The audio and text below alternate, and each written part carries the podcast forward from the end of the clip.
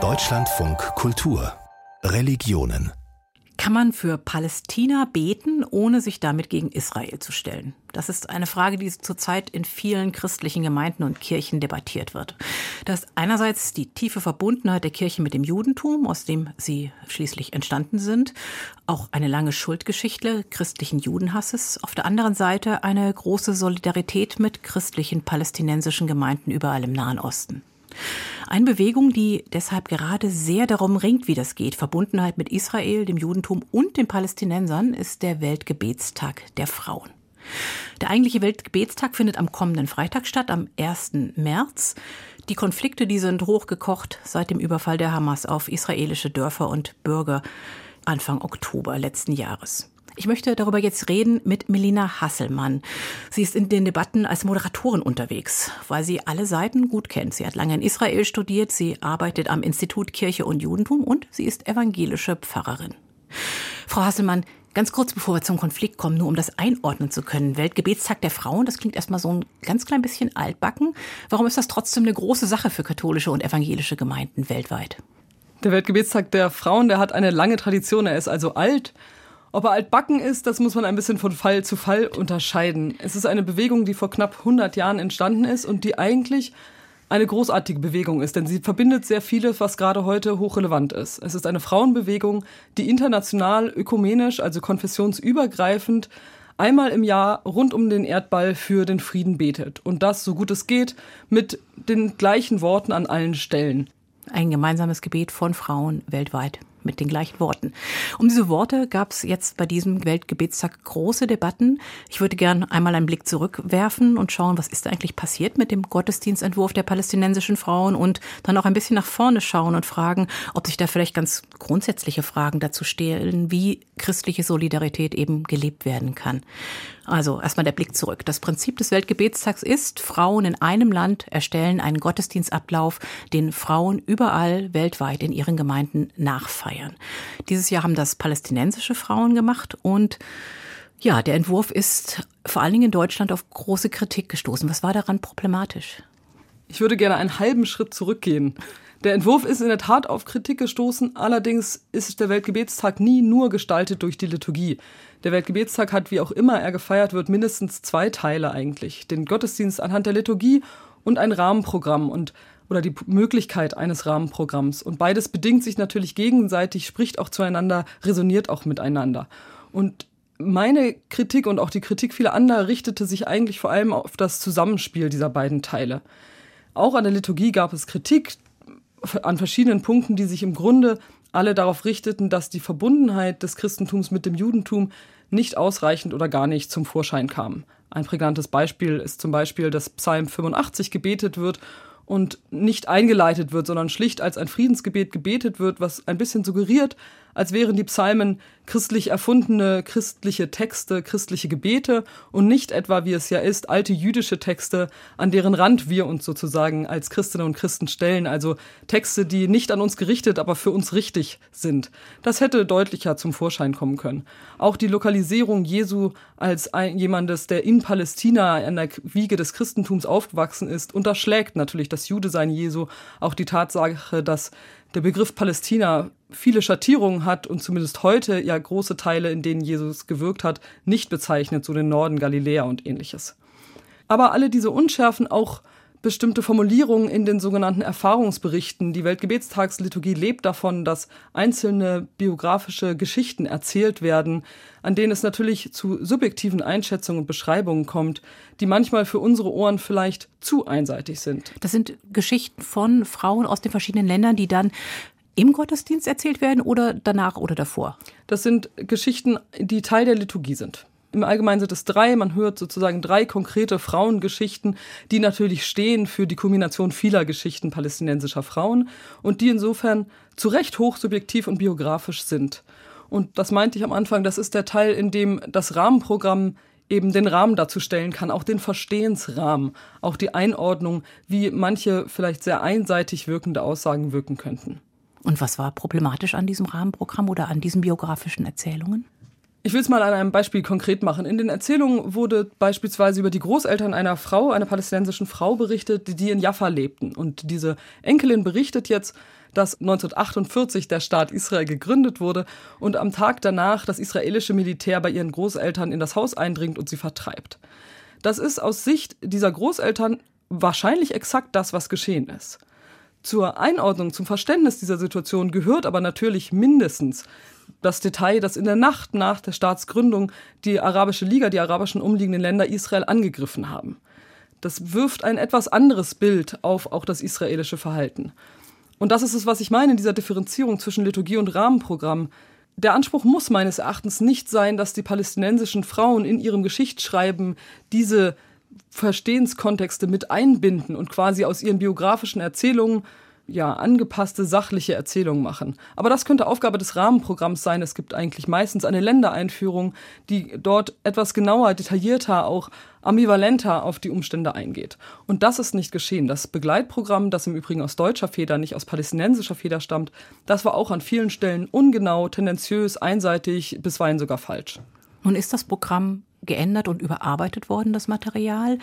Und es gibt Kritik von den wiederum palästinensischen Frauen, die das Ganze entworfen haben. Die sagen, mit uns ist dabei gar nicht geredet worden, sondern da haben die Deutschen jetzt einfach so ihr Ding gemacht. Und es das heißt doch im Weltgebetstag, wir sprechen für alle. Die Liturgie wurde punktuell aktualisiert, angepasst, vor allem im Zuge des 7. Oktobers. Darüber wurde auch im, via E-Mail per Zoom mit den Palästinenserinnen gesprochen. Allerdings, das weiß ich jetzt nur aus den Erzählungen der Palästinenserinnen selber, nicht in dem Maße, wie sie sich das gewünscht hätten und vor allem wurden ihre Anmerkungen nicht übernommen. Sie wurden zwar gehört, aber dann nicht weiter beachtet, sodass ich die Frustration auf dieser Seite sehr gut verstehen kann. Das Begleitmaterial, das, das aus deutscher Feder auch stammt von Expertinnen und Experten hierzulande, das wurde bis auf ganz, ganz wenige Ausnahmen nicht angefasst. Da hätte meines Erachtens ein viel unaufgeregterer Hebel gelegen, hier noch manches nachzubessern, einzuordnen, auszudifferenzieren. Das ist bis auf wenige Ausnahmen nicht geschehen.